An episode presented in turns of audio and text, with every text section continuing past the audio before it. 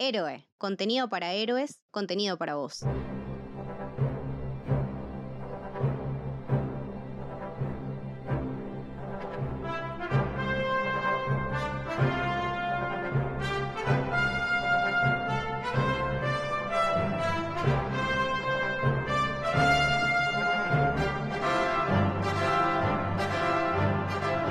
Bienvenidos, bienvenidas al Camino del Héroe. Mi nombre es Lucho, estoy acá con mi gran amigo Santi. ¿Cómo va? Todo tranquilo, amigo. Muy contento, imagino. Sí, sí, obviamente, porque seguimos con este camino a Indiana Jones 5. Eh, en este caso con Indiana Jones 2 o El Templo de la Perdición o El Templo Maldito o el nombre original que es The Temple of Doom. Sí, es muy loco lo que decís de, los subtítulos porque es una característica muy de los 80 y viste que está ese famoso debate de eh, es mejor el, doblaje latino, español o, cómo cambian o adaptan los nombres originales a, cada país y bueno, es por eso que hay un montón de películas, sobre todo de esa, de esa época que, que tienen esto, ¿no? Como cuatro o cinco formas de llamarla y, ha perdurado en el tiempo. Pero bueno, estamos de vuelta con, Indiana Jones y el contexto de la película va a ser muy distinto, ya lo van a ver ahora cuando, cuando lo charlemos con, con Santi, con respecto a, lo que era la 1. Es muy continuista en un montón de cosas y fue mucho más fácil de realizar con respecto al original. Pero como hacemos siempre, antes de empezar a hablar de eso, primero, ¿te acordás cómo fue la, la primera vez que la viste? Una impresión general sobre la misma? Me acuerdo muy poco. Yo estas películas las vi de, muy chico em, y medio que se, me mezclan las escenas, porque viste, las en, principalmente entre la 1 y la 2. Eh, ponele, me quedan las escenas de toda la ceremonia que tiene esta película, la de la pelota gigante, eh, de, mm, de, la 1, entonces medio como que sinceramente no me, no me acuerdo, sino como que las veía las dos como, como algo mismo, como eran Indiana Jones para mí. No, sí, a mí, me pasó lo mismo. Creo que sacando un spoiler, ¿no? La cuarta eh, no recuerdo de, haber ido al cine, es algo que me hayan llevado desde muy chico, porque yo ni había nacido cuando salió esta película. Claro, incluso no me acuerdo si hubo algún eh, reestreno o algo como para que esté justificado, pero yo sinceramente no, no, las vi nunca en el, en el cine. No. Por lo menos desde que yo estoy vivo no me acuerdo que las hayan estrenado en cine. No, no, tampoco. Pero sí, el recuerdo es ese, ¿no? Que es parte del amor que le tenemos todos acá en Argentina a Indiana Jones, es eso, ¿no? Como las repetían constantemente en la tele y uno se quedaba embobado viéndolas, incluso sin saber cuál estaba, cuál de las tres estábamos viendo, que claro. Eh, en, mi, en mi caso me pasó lo mismo con, las de Star Wars, la, trilogía original. No, sé si te pasa o si te pasó a vos, pero estas eh, fueron parte de esas películas eh, blockbuster que eran como la sensación en la juventud de, nuestros padres. Entonces siempre era como las películas que mi viejo me, hacía ver era Indiana Jones, Volver al Futuro, era Star Wars, eh, era Jurassic Park, ponerle en esa época. Entonces era como que ya era una palabra autorizada. Es como de alguna manera eh, el club del que es hincha uno, que nosotros somos de boca. Nunca nos cuestionamos eso porque desde chico que nos vienen diciendo que es lo más grande que hay y nunca hubo eh, otras ideas. Siento lo mismo con este tipo de películas. A mí nunca me dijeron, Indiana Jones, ¿quién es? O nunca estuvo esa pregunta, o no, mirá, es malísima esta película. Entonces, siempre las concebí como algo indiscutible. No, es que sí, son películas que calaron muy rápido en la cultura general de la gente. Eh, porque, viste, no sé, lo, normal es hablar de Batman, de Superman, viste, esos personajes icónicos que se fueron construyendo con el tiempo. En cambio, acá estamos hablando de que Indiana Jones estrena en los 80 y ya nosotros que nos criamos en los 90 eh, ya estábamos hablando de una figura establecida e icónica. Eh, entonces, claramente eh, es eso lo que vos decís. Era como incuestionable. creo que acá, esta segunda pregunta que tengo para hacerte, puede llegar que, que se forme un mini debate.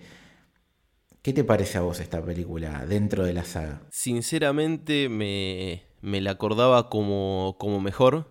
Eh, a mí, a diferencia de eh, la mayoría de la gente, siento que mi favorita es la tercera, todavía me queda la revisión para hacer obviamente el, episodio que, que sigue a este, pero creo que la dividiría en dos. Tiene hasta determinado momento, que después lo vamos a charlar, que la película viene muy bien, en algunos aspectos superando la primera, en rasgos generales no, y después cae, pero no es que cae, para mí, bien, o sea, como que baja el nivel o se estabiliza. Para mí en un momento cae estrepitosamente y después tiene sobre el final, lo que sería ponerle entre comillas, creo que tiene dos batallas finales, la más final, levanta, mejora un poquitito, pero tiene algo como que yo siento como que cae mucho y, como que te perdés. Eh, ahí creo que fue demasiado, para mí fue demasiado Indiana Jones eh, en ese momento. ¿A vos qué te pareció? No, a mí la verdad que me, gusta mucho. Entiendo lo que decís porque me parece que es como que hay dos o tres películas dentro de, la misma y que se nota el cambio con respecto a la 1. Primero en que me parece que Spielberg cada vez iba filmando mejor y es más espectacular y, fue dominando este género de aventuras, por así decirlo, y hay un montón de cosas que, que son superadoras, ¿no? Mismo el realismo de ciertas escenas, se nota que, no se tenían más, un poco más de presupuesto, más libertades, también eso ayuda a, realizarlo y, en eso creo que es superador. Y después hay otra cosa que, bueno, ya para empezar a hablar un poco de, lo que fue la, producción de la película, se nota en el guion, me parece, eh, y, creo que es el, el, punto clave que hace que por ahí a vos no sea de tus preferidas, aún gustándote la película, que casualmente es dentro de todos los que componen la crew de la película, los únicos que, fueron modificados. ¿no? Vamos a hacer un, repaso rápido para, que la gente tenga contexto si es que no, no escuchó en nuestro primer episodio. Eh, cuando surge la idea de hacer la primera película, George Lucas, director, creador de Star Wars, habían dado vueltas hasta que finalmente lograron a conseguirlo a Spielberg, que venía de tener un fracaso, entre comillas, con la película 1941 y había gente que dudaba de él increíblemente. Bueno, obviamente la rompió, llegó la 2 y en un contexto totalmente distinto porque había sido un éxito absoluto eh, El Arca Perdida y Spielberg venía de hacer ET y Poltergeist, ¿no? Película que sí, la hizo él, pero no, no podía acreditársela por temas legales, así que bueno, para el que no lo sepa, ese peliculón de terror clásico también es de Spielberg. Entonces, claramente el contexto era distinto, Paramount que se había hecho cargo estaba saltando por, por los aires de la felicidad porque todos los otros estudios no, no habían querido y estaba contentísimo de que iba a haber una secuela. Repite John Williams, repite eh, también en fotografía Slocum que la vuelve a romper, eh, Michael Kahn también en, el montaje. Y lo único que cambia es que el guionista original, que era Lauren Kasdan, no quiso repetir porque George Lucas, que en su momento le había dicho a Spielberg, che, yo tengo una idea de una trilogía, ¿te parece que la hagamos? Y Steven se comprometió a hacerlo, por eso pese a ya ser un totalmente director de éxito, eh, aceptó darle continuidad a la saga se dio cuenta que en realidad George medio que le había vendido humo y no tenía las otras historias para hacer. Y estamos hablando de una época medio oscura de George, ¿no es cierto? Sí, sí, sí. Acababa de terminar de hacer eh, tres de las mejores películas de la, de la historia, de cambiar la historia del cine, la historia del marketing, la historia del merchandising. Eh, y también la historia de su vida porque estaba transitando eh, la separación de, su pareja, de, Marcia Lucas, nuestro querido George.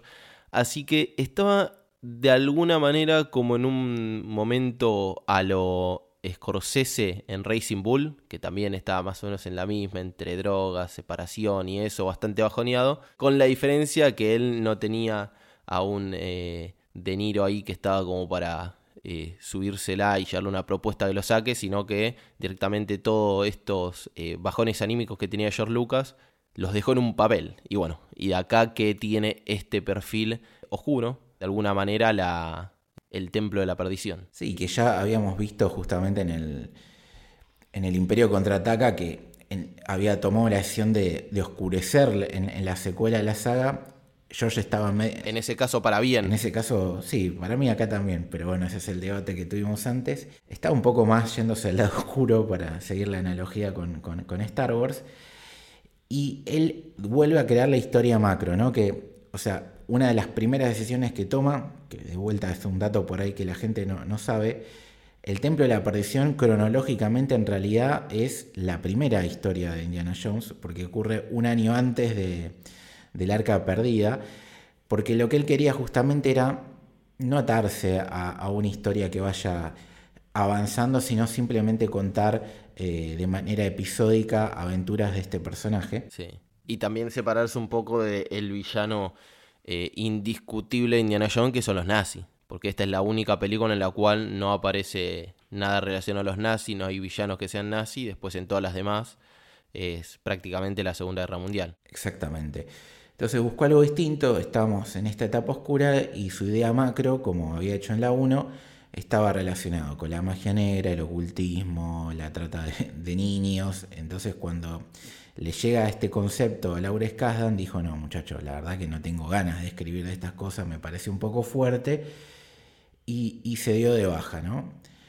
Entonces, ¿qué hizo George Lucas? Dijo, bueno, necesitamos unos, unos guionistas que nos colaboren y llamó a William Hike y Gloria Katz, un matrimonio que él ya había trabajado con ellos en American Graffiti, su, su primera gran película, que además era una dupla eh, que tenía ya un conocimiento de la cultura india que lo iba a favorecer porque era parte de la idea que tenía en su cabeza y quienes tomaron muchas influencias de una película del 39 se llama Gungadin para realizar el, resto de la escritura de la película. Además, tomaron muchas de las escenas quizás más míticas de esta película que habían quedado descartadas del original, que es, por ejemplo, la escena final de, la, que están con los carritos escapándose de las minas o, o la del avión del principio. Entonces, con ese conjunto de cosas le dieron forma a esta película y es justamente las razones por las cuales está percibida, ¿no? Porque la película toma, toca y toma temas bastante complicados, como, como estamos charlando, y que, por ejemplo, en la India no cayó muy bien cierto tratamiento de, las cosas, ¿viste? lo tomaron como falta de respeto o como una imagen negativa que me parece un poco exagerado, no sé si vos lo ves así, porque creo que muestra... No, para mí no hay falta de respeto, lo que pasa que, viste, respecto a los a su religión los indios son bastante, los hindúes son bastante eh, particulares y puede que al estar relacionada la religión como algo negativo u oscuro eh, o esotérico también de alguna manera les haya molestado, pero es injustificado porque realmente en ningún momento de la película se le falta respeto. Claro.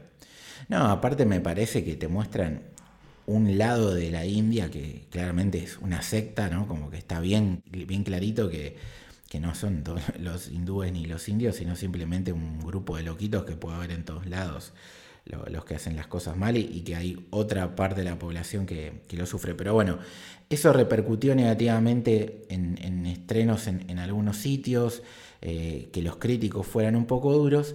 Y después el tono de la película, que después podemos hablar un poco de, en particular de, las escenas de, violencia que vamos a, ver en esta película, eh, hizo que posteriormente al estreno se creara el famoso PG-13, que hoy en día es muy común en, el cine. Es de las películas, creo que la mayor cantidad de películas están en ese rango.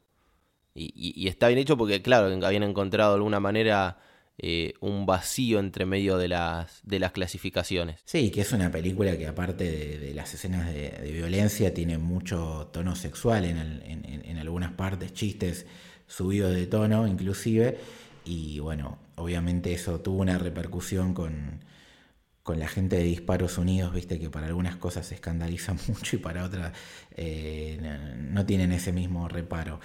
Pero bueno, básicamente ese es el, contexto de, la producción que vemos que es totalmente distinto a lo que fue la 1, en el cual obviamente eh, fue mucho más complicado para Spielberg y Lucas y acá con, todo a favor le fueron para adelante y de vuelta tuvieron éxito porque fue una película que de 28 millones de dólares que costó generó 333 millones de dólares, así que fue de vuelta un éxito rotundo. Sí, y sumo que más o menos para esa época, si no me equivoco, eh, viene de 1922 esto de las clasificaciones y por la, lógica, digamos, por esa, esa, escala que habían armado de clasificaciones, dividir las películas por edad, Indiana Jones 2 entraría en clasificación R, por ende no la, podían ir a ver eh, menores. De la misma manera que Gremlins entraban en esa clasificación. Ahora, tanto Gremlins como Indiana Jones 2, como ya venimos hablando, tienen, son como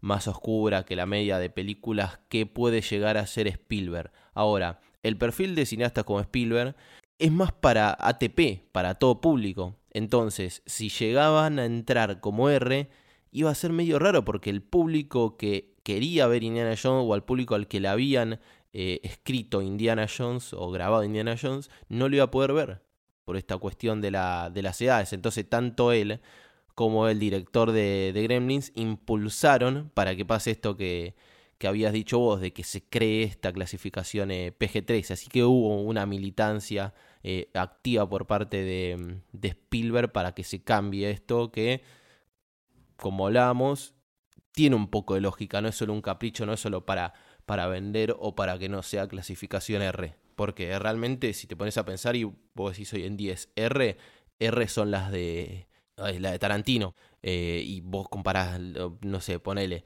eh, desde Bastardo sin Gloria hasta Pulp Fiction con Indiana Jones y El Templo de la Perdición y no son parecidas en nada. No, claro, aparte también es un, era un tema de subestimar a la gente, ¿no? Porque decir, el pibe tiene que ver la de dibujitos tranquila, que no pasa nada y, no puede acostumbrarse a un cierto eh, nivel de realidad o de, crudeza. Me parece que justamente la creación de eso eh, permite eh, que los chicos puedan ver otro tipo de películas y no solamente hacer algo tan blanco y negro de chicos o adultos. Me parece que, estuvo bien en ese sentido la, creación de este nuevo sistema de medición. En cuanto al cast, para hacer un, repaso rápido, obviamente eh, repite Harrison Ford, la rompe toda como Indiana Jones. Creo que en esta película de toda la saga es el momento donde está más mamado, más Doctor Sexo, el señor Indiana. Se lo nota que, está en su prime absoluto.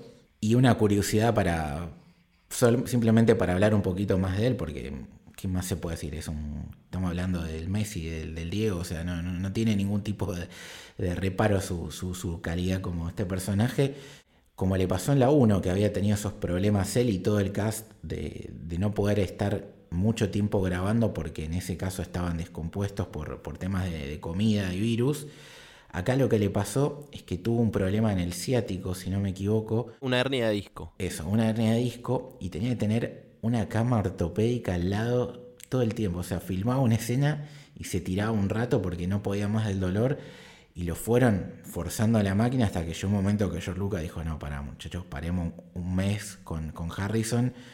Lo, lo, mandaron al hospital y mientras siguieron grabando lo que tiene que ver las escenas de acción con su doble de riesgo.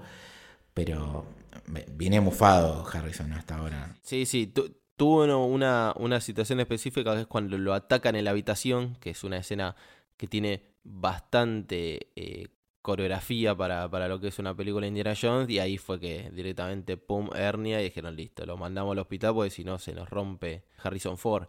Y es el estilo de rodaje que hablábamos y que, y que tienen estas películas, por lo menos de, Spielberg. Sabemos que Spielberg no es al mejor estilo Francis Ford Coppola, uno que toma las películas como una guerra, eh, pero parece que las de Indiana Jones sí fueron como bastante particulares para, para él. Y capaz también lo demandaban, porque si nos ponemos a pensar, es de las películas que más acción tiene de Spielberg, eh, sacando Jurassic Park, porque después a otras que tengan tanto nivel de, de acción y de, y de dinamismo no, no los hay, entonces también tiene lógica que, eh, que demanden este tipo de, exigencias, particularmente en estas películas. Sí, ponele que Minority Report también es estilo de películas, pero ya estamos hablando de un Spielberg sí. Eh, más contemporáneo, por así decirlo. Sí, y, y, aparte tomando en cuenta el actor principal de Minority Report, que es como más eh, irrompible. Sí, sí, el, el, gran Tom Cruise.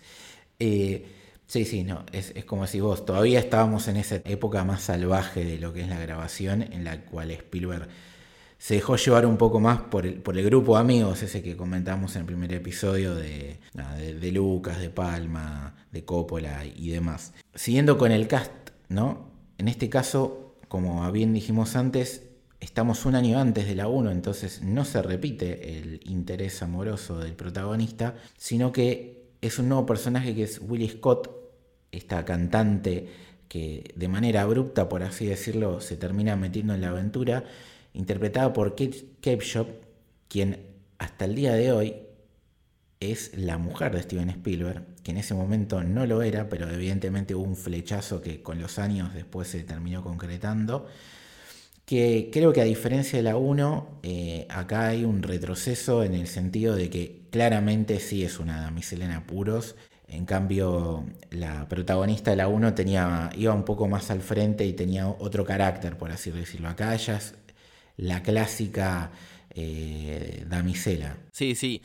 Y es bastante más parecida a la figura de la chica Bond, que capaz inconscientemente quería alcanzar Spielberg. Acordémonos que cuando George Lucas le presentó la idea de Indiana Jones Spielberg era porque él quería ser eh, una de, de James Bond y tiene algunas características, porque ya desde la primera vemos como que él es medio, eh, no, no, no me sale la, la, palabra, pero con todo este sex appeal que tiene, eh, James Bond. Y de alguna manera acá el personaje de, de, Willy también es así. No solo es una misela en apuro, sino que es todavía más interés amoroso y todavía más interés amoroso temporal. Que se nota que es temporal, que no hay una cuestión de amor para el personaje Indiana Jones. Sí, sí, sí, totalmente. Y que siguiendo la línea de lo que vos decís de Indiana Jones, eso también lo podemos atar a lo que comentamos antes, ¿no? Esta cosa de hacer episodios en los cuales no haya una historia macro que continuar, ¿no? Por lo menos hasta la 2, porque en la 3 yo creo que ya empieza a cambiar y a partir de la 4 más todavía,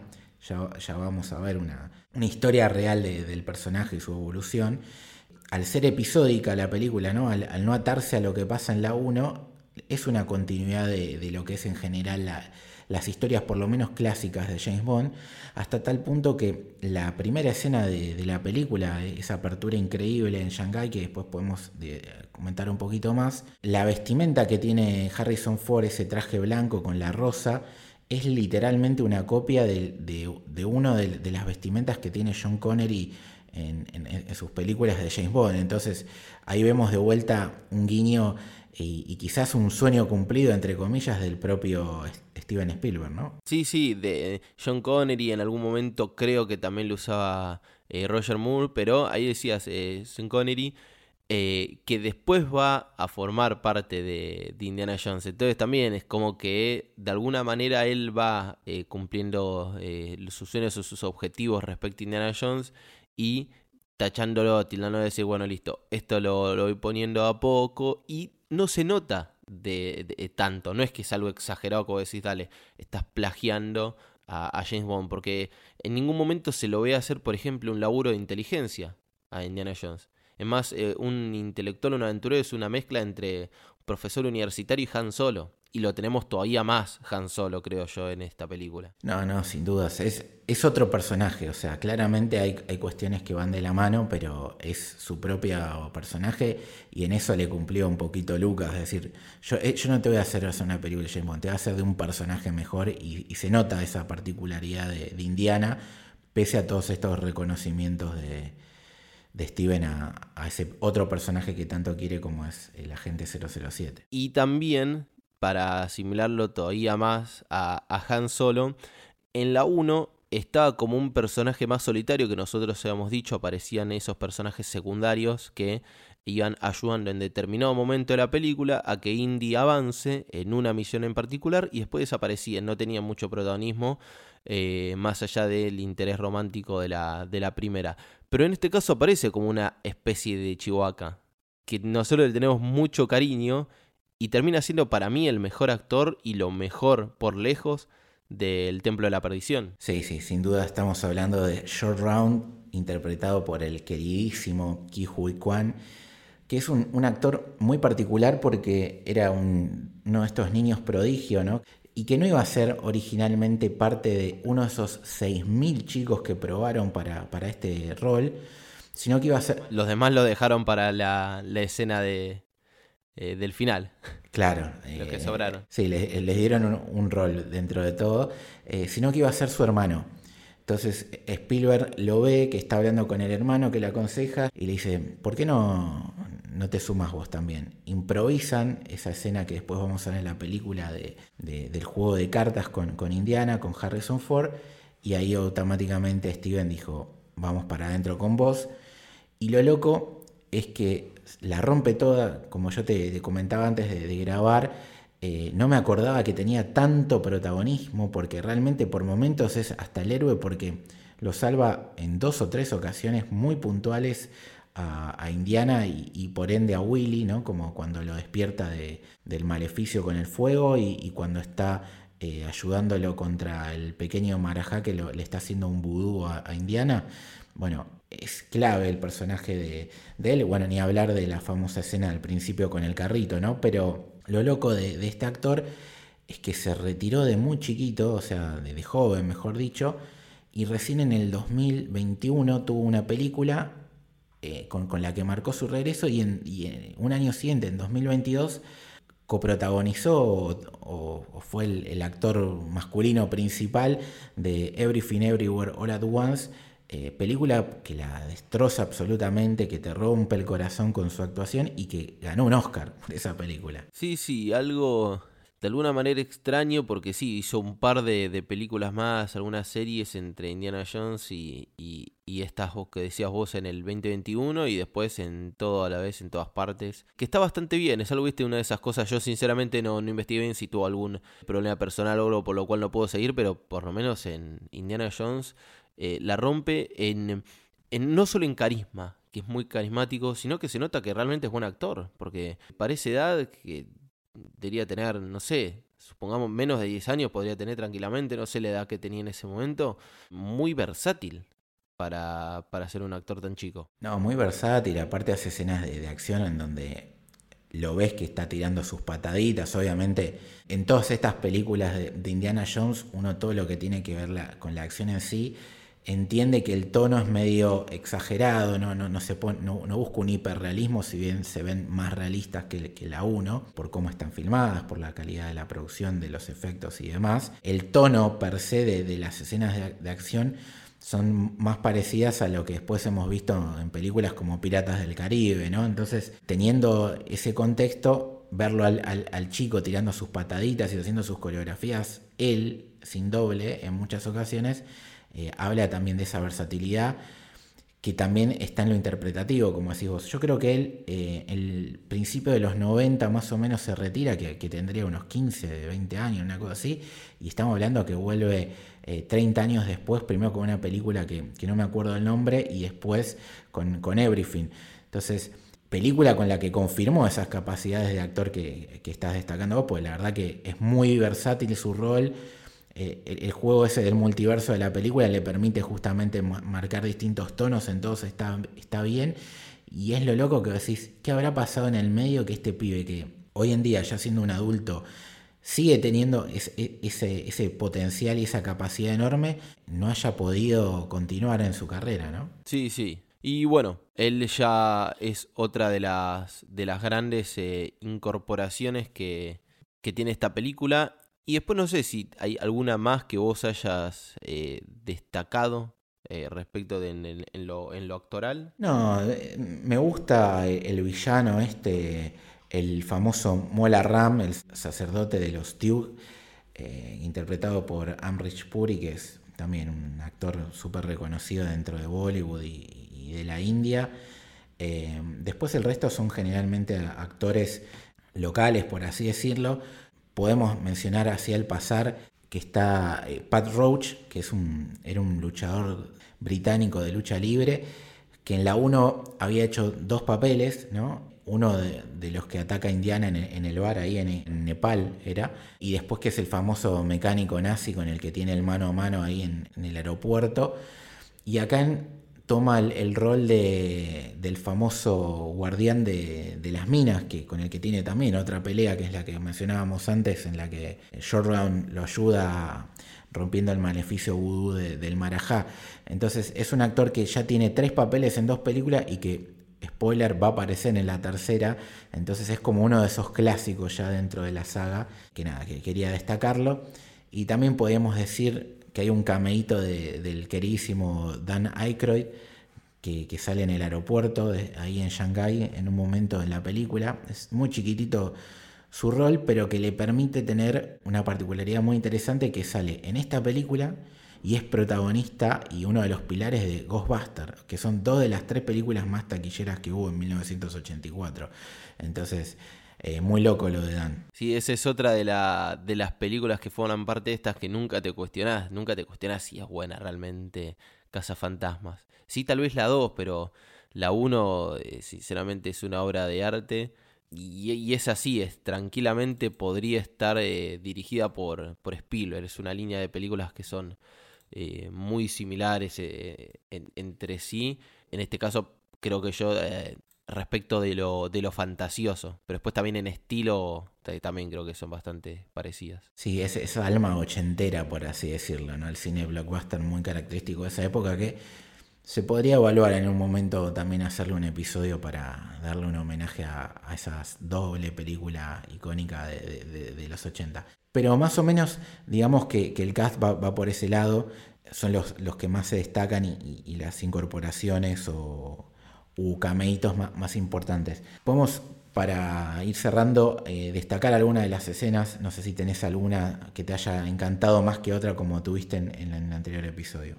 Yo, yo creo que mira, la, la persecución en, eh, en el auto del principio, mezclado con una parte de, del preámbulo, me, me, gusta mucho. Las persecuciones en autos es como algo muy característico ya a esta altura de Indiana Jones. En el medio tiene un homenaje a. Un, homenaje, no, una referencia a episodio 4 de, Star Wars, que es el club del cual salen, se llama Club Obi-Wan. Que por el nombre tranquilamente podía pasar desapercibido, pero está ahí justamente por nuestro querido maestro Jedi. Eso es una escena que me gusta. Después, la escena del avión, creo yo, también está eh, muy bien. Pero mm, me voy a quedar con eh, la, el momento en el que se escapan al final en, eh, en esos eh, camioncitos de, de, la mina, digamos, en esos vagones de la mina, que a mí me parece que es un homenaje a las atracciones de, o una referencia por lo menos a esas tan características atracciones de, de los parques de diversión de Estados Unidos, es como muy característico. No hay ni una montaña rusa de Indiana Jones, creo yo, que, que sea así, ni es algo que esté principalmente relacionado a, Indiana Jones, sino como que es algo que cala, que está en la, en la cultura popular de Estados Unidos ese tipo de, escenas. Igual, por ejemplo, en Harry Potter, la 7, la, la, primera, las Reliquias de la Muerte, la primera parte, también tiene una escena eh, similar en Gringotts. Entonces, como que es algo más eh, común. Y acto seguido, la parte del puente móvil a mí me encantó esa escena. Creo que para mí esa es la mejor escena de la película, pero tiene todo este preámbulo de escapar en los, en los vagoncitos. Sí, yo creo que destacaste las mejores eh, del avión. Podemos decir que la gente que se queja de la famosa escena de la heladera en la 4 eh, diciendo que es inverosímil, bueno, a ver, tirarte de un avión en movimiento en, una balsa inflable en una, en una montaña y sobrevivir también es bastante inverosímil y no nos quejamos. Entonces, bueno, hay que... Hay que... Encima de esa escena retruca sobre la marcha, porque es primero nos tiramos, nos tiramos en una balsa inflable y después la balsa inflable cae y cae por una cascada. O sea, es como decir, ah, ¿te parece mucho esto? Te, te doy un poco más. No, sí es, así, siempre tuvo esa magia y, de lo imposible y mezclar lo, realista, entre comillas, con lo sobrenatural, la, saga. Por eso nunca entendí esa crítica a la 4 en particular. Pero bueno, ya lo hablaremos cuando lleguemos a ese episodio. Eh, yo quiero destacar también la apertura de la película con esa eh, escena musical increíble que ya nos estaba mostrando Spielberg no solamente que le gusta filmar ese tipo de cosas, como luego hemos visto ya muy cercano en el tiempo con West Side Story, con su musical, sino que lo sabe hacer muy bien, obviamente, y, me gusta todo, porque pasamos de eso, de vuelta a la apertura, eh, mezclándose el logo de Paramount, ya lo hemos destacado en el otro, vemos por primera vez y única en toda la saga hasta el momento, veremos si pasa en la 5 que aparece el logo de Indiana Jones clásico con los colores naranja o amarillo y, rojo, que, después no lo vamos a ver así, con su tipografía, digamos, ese musical, y después vemos esta escena tan tensa y, copada de ahí en Shanghái con, el líder de la mafia china, con, con Indiana, con, con esa ropa de smoking que ya hemos destacado. Cómo de ahí saltan y, aparece eh, el personaje de, George Round y, el escape en el, en el carrito, carro loco chino. Entonces me gusta cómo arranca la película y me gusta también cómo va presentando a todos los personajes. Eso me parece increíble. También me gusta toda la ambientación de la India, me parece espectacular la, colorimetría, me, encanta el diseño de producción. Eso que habíamos criticado en la 1 de cuando se paran en algunos fondos que se notaba mucho que era una pantalla verde, acá creo que ya eh, está mucho mejor eh, eh, planteado y está también mejor trabajado desde la fotografía justamente para que eso no, suceda. Es más, perdón que te interrumpo, eso que vos decís de las escenas del fondo de la 1 es una herencia maldita de episodio 5 y episodio 6. Era una moda que sucede en ese momento, que es el clásico vidrio pintado, que creo que en lo que es efectos especiales nada envejeció tan mal como eso y se usó también eh, muy poco tiempo, que era para los que no conocen la técnica es literalmente agarrar un vidrio, pintar una acuarela sobre el vidrio y ponerlo de fondo, entonces da una sensación de tridimensionalidad, de brillo a la vez eh, y eso se usó, por ejemplo, en las escenas de Endor en episodio 6. Y si ustedes se ponen a repasar, se van a dar cuenta que se nota que el fondo es estático. Y eso de alguna manera como que genera un poco de, ruido. Creo que fue como una herencia media maldita que, que tuvo por formar parte del, grupo de, de, de George Lucas que le encantaba innovar con los efectos especiales. Es la persona que mejor le hizo a los efectos especiales en la historia de la humanidad pero que también al ser un experimentador, al estar constantemente probando cosas nuevas, tiene algunas cosas en las que prueba, falla y no continúan. Sí, que es parte de la experimentación, pero para darle continuidad justamente al tema de efectos, entre paréntesis, a diferencia de la 1, tuvieron dos nominaciones únicamente esta película, entre las cuales han ganado Oscar justamente en ambas, que son efectos especiales y eh, el score del el querísimo John Williams. Pero bueno, para seguir justamente con, lo que te decía de, los efectos, es que una de las escenas que más me gusta, porque y que creo que fue clave para algo que no tiene nada que ver con el cine, que son los videojuegos, es la de eh, el que el, villano, el sacerdote, le saca el corazón del pecho a uno de los fieles. Eso es, literalmente agarraron años después en Mortal Kombat, dijimos, vamos a crearlo acá, ¿no? Eh, inventó la Fatality, Indiana Jones, por así decirlo. Ese buen título, ¿eh? sí. Indiana Jones inventó la Fatality, me gusta. Es que no, me, no me sorprendería que sea así. Toda esa escena me parece espectacular y justamente todo esto que veníamos eh, anticipando lo que es la violencia, y que se nota, eh, está muy bien hecho. Los ojos flotando en la comida, la serpiente que se desprende y salen más bichos de adentro, o incluso la, violencia que, no se ve como cuando vemos al actor este que, ya mencionamos que tiene varios cameos, que se, queda atrapado en, la presa esa y, ve simplemente la mancha de sangre. No sé, me parece que, está muy bien hecho todo eso y, que no te das cuenta que es una película del 84 y que el tono que podemos discutir y lo hemos hecho si está bien o mal, eh, ese lado oscuro está muy bien realizado, sinceramente.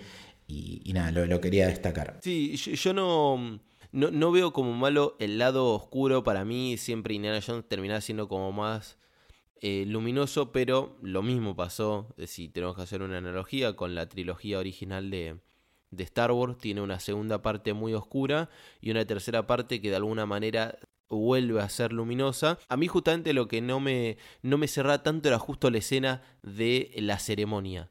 Pero no por lo oscura, sino porque siento como que se achata bastante la, la película escenas estiradas que no van y después vuelve a recuperar un poco más cuando empiezan a, escapar. Pero esa escena fue a mí como la que me hizo ruido y como había dicho al principio del podcast, en la cual sentía como que la película eh, se planchaba y bajaba demasiado. Sí, es que es como que no te esperás que va a pasar eso básicamente. Y, es fuerte, porque aparte, si te pones en el contexto como lo venimos haciendo, debe haber sido una locura lo que, lo que significó esa escena y principalmente el motivo de la creación del PG-13, básicamente. A mí creo que por eso sí me gusta, porque me parece algo distinto, algo muy jugado y que visualmente realmente lograron simbolizar lo que querían. Después podemos discutir esto de si no, generas un cambio de, ritmo y, ese crecimiento tan abrupto del tono, como en tu caso por ahí hace que, que vos decís, yo prefiero más lo que me venías contando antes y cómo me lo venías contando y lo que me vas a terminar contando después y cómo me lo venís contando dentro de la misma película. Pero a mí me gusta porque justamente es eso, es como, uy, a la mierda, este tipo que realmente es, es jodido, ¿no? No es un no es un chiste lo que estamos viendo. Pero ya desde antes venía, eh, ponele, cuando empieza a hablar de que secuestra, al principio de la película, eh, de que secuestraban eh, niños, de toda esta parte oscura, hablar de una maldición, meter a la religión, ya los tonos oscuros que se empiezan a ver, porque al principio, cuando llegan a la India, es todo luminoso, es de día, pero después como que se empieza a poner todo un poco más oscuro, ellos yendo a buscar algo que no sabes bien qué es, y después caen en un palacio, ahí es cuando eh, como que empieza a coquetear un poco con, con, la oscuridad. Era como que algo como que venían de alguna manera formando. No me cerró mucho eh, el idea en sí, a pesar de que después generó influencia, porque ponele, yo me acordé instantáneamente de la live action de, de Scooby-Doo, que para mí es una, una película que, que me encanta, que es tiene como ese, ese estilo falopa de referencias constantes a otras películas, pero cuando yo la vi, que era más pie, me acuerdo que, me encantó y de alguna manera tiene, eh, sin ser Spielberg obviamente, este nivel fantasioso eh, exagerado y tiene una escena en la cual literalmente homenajea a esta misma escena del Templo de la Perdición. Sí, no, y, que, o sea, hay, un montón de cosas de la película que, que, se terminan transformando y llegando más allá de ese chiste de la fatality. Yo soy fanático de la saga Donkey Kong y los niveles de. que es un juego de plataformas, ¿no? Los niveles de carritos en la mina son un clásico de la saga y vienen de acá, obviamente, ¿no? Pero digamos, entiendo a lo, que vas y lo, a mí, particularmente de vuelta, lo, lo que me gusta de la escena es que te pueden decir, no, bueno, y rapto de niños, magia negra, pero cuando ves esa escena del corazón es como decís, ah, listo, está bien, no, no, no es un chiste, no es una joda lo, que estaban hablando, realmente hay unas consecuencias detrás de todo esto y me parece como maduro, entiendo que, puede pasar eso, que, es un golpe no solamente en ese sentido, sino de, ritmo de la película, pero creo que en líneas generales, de vuelta los dos coincidimos que, está muy bien la película. Sí, sí. Sí, es también de, de, las sagas eh, más regulares que hay. Que no hay una que sea... A ver, justamente yo lo que estoy diciendo es que me parece eh, mala o floja una escena y no la película. Eh, en grandes rasgos mantiene el, el, nivel. Que es algo muy difícil, no, no, no es fácil hacer una secuela que se que se sostenga y que sea distinta a la vez, porque si no, eh, siempre es fácil, haces una secuela muy similar a la primera que fue un éxito y, es muy raro que le, que le, que le erres. Tal cual. Bueno, amigo, si la gente te quiere escuchar y leer, ¿dónde puede hacerlo? Si me quiere escuchar, obviamente en la casa de, de Héroe, con Historias de una Galaxia, que es el podcast que hacemos con Leti dedicado a eh, no el universo Star Wars, sino a los personajes tan ricos que tiene este universo y si no también en el Camino del Héroe que de vez en cuando eh, estoy haciendo eh, algunos episodios. Ya verán que hay dos caminos muy importantes en esta época con dos películas muy fundamentales. Una de ellas es Indiana Jones justamente este camino que estamos haciendo. Y después leerme pueden ser eh, puede ser tanto en Twitter como en Instagram como arroba Santi con B larga Z y K al final ¿A vos, amigo? A mí en el de Torres Toranzo, Torres con ese Toranzo con Z, y obviamente también en todos los podcasts de, la familia de Héroe, que ya mencionó Santi, y, también desde la Baticueva, que, que, lo hacemos con nuestro queridísimo capitán Lucas Valli. Otra cosa para recordarles es que si nos quieren apoyar, eh, tenemos una suscripción mensual que por un costo muy, muy bajito, sinceramente, en el cual tienen acceso a un Discord exclusivo, en el cual tenemos una comunidad hermosa y una de las secciones que tenemos en el Discord justamente es Delivery de Camino, del cual eh, surgió la, idea de, a pedido de, hacer este camino de Indiana Jones. Puntualmente nuestra queridísima Cari, que, fue la que nos lo pidió, la, se lo volvemos a, agradecer, obviamente, como hicimos en el primer eh, episodio. Y si no tienen el dinero o, no, nos quieren apoyar de esa manera, pero de otra forma, eh, pueden hacerlo, como decimos siempre, a través de Spotify, poniendo cinco estrellitas y, la campanita, que eso nos ayuda a que el episodio llegue a muchísima más gente, de la mucha que por suerte ya nos escucha, y que nos sirve obviamente para motivarnos y seguir trayendo estos episodios con, con más fuerza y, y energía. Nayamos el templo maldito, esperemos que les haya gustado. Chao.